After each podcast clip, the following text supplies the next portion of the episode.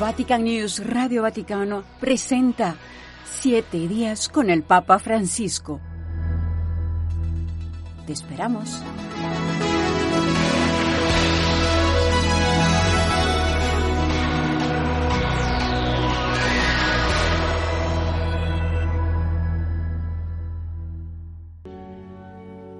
Sentado a la mesa con los representantes de la Secretaría General del Sínodo, el Papa Francisco hace unos días abrió la primera congregación general del Sínodo de la Sinodalidad y señaló a los más de 460 participantes el camino a seguir durante estas cuatro semanas de trabajo. En la última semana, el pontífice ha recibido algunas personalidades políticas, entre ellas al ministro de Asuntos Exteriores de Uruguay y al diputado del Parlamento de Rumanía, junto a su equipo.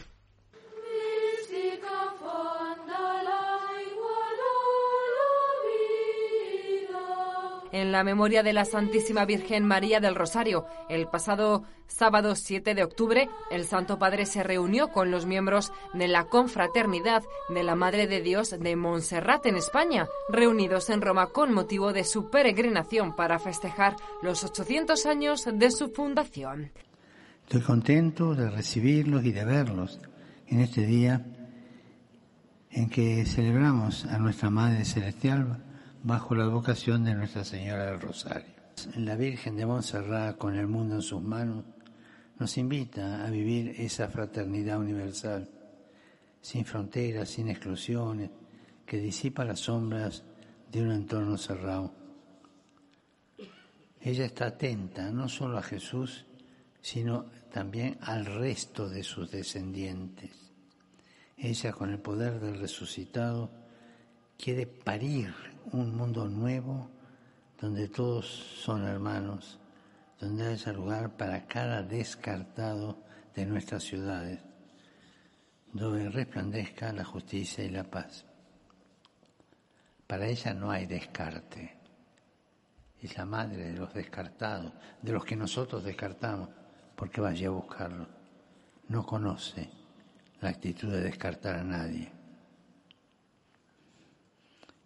Como es madre, sabe escuchar tantas cosas, tantas peticiones, incluso cuando nacen de un corazón doble, de un corazón eh, no coherente consigo mismo, un corazón injusto y que hace daño, escucha, escucha al hijo criminal también.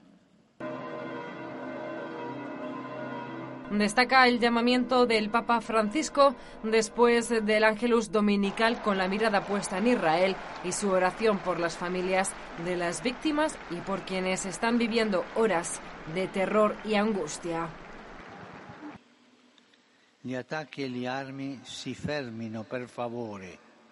Que los ataques y las armas se detengan, por favor.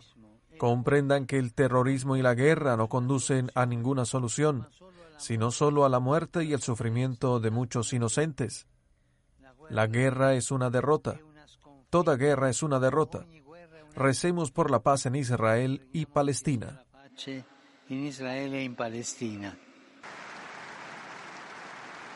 Tan solo tres días después del Ángelus, el Papa Francisco en esta última semana ha hecho otro llamamiento por el fin de la guerra entre Israel y Palestina durante su audiencia general de este miércoles 11 de octubre, tras la escalada de violencia en la zona.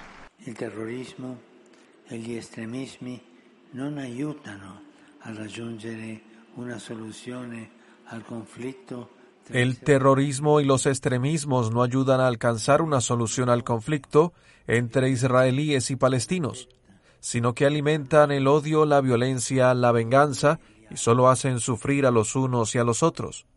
Oriente Medio no necesita guerra, sino paz, una paz construida en la justicia, en el diálogo y en la valentía de la fraternidad.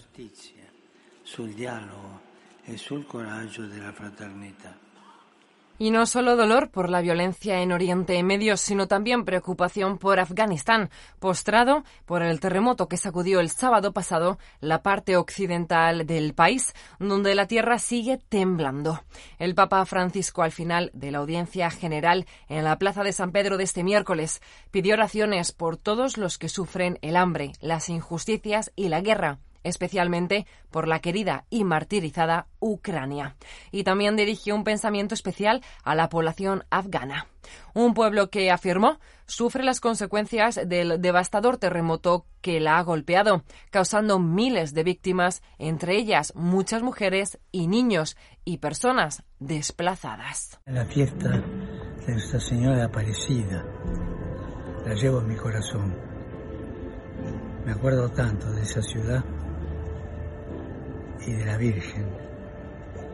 Que nos bendiga mucho, que nos cuide, a ustedes y a todo el pueblo de Brasil. Rezo por ustedes, les mando mi bendición y por favor recen por mí. A favor. Gracias.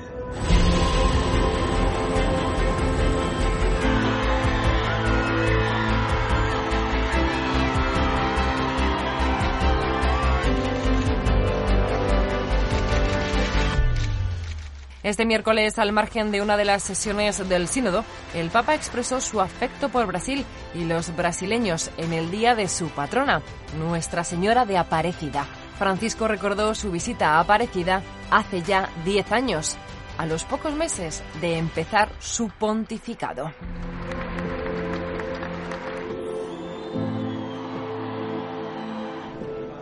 En esta última semana, el Papa Francisco también se ha reunido con el presidente designado de la Conferencia de las Naciones Unidas sobre el Cambio Climático COP28, el señor Sultán Ahmed Al-Jaber, justo una semana después de la publicación de su exhortación Laudate Deum.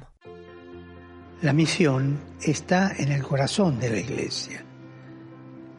Y más aún, cuando una iglesia está en sínodo, solamente esa dinámica sinodal la lleva adelante la vocación misionera, es decir, la respuesta al mandato de Jesús de anunciar el Evangelio. Quisiera recordar que aquí no se acaba nada, sino que aquí continúa un camino eclesial. Se trata de un camino que recorremos como los discípulos de Maús, escuchando al Señor que siempre sale a nuestro encuentro. Es el Señor de la sorpresa. Por medio de la oración y el discernimiento, el Espíritu Santo nos ayuda a realizar el apostolado del oído, o sea, escuchar con los oídos de Dios para poder hablar con la palabra de Dios.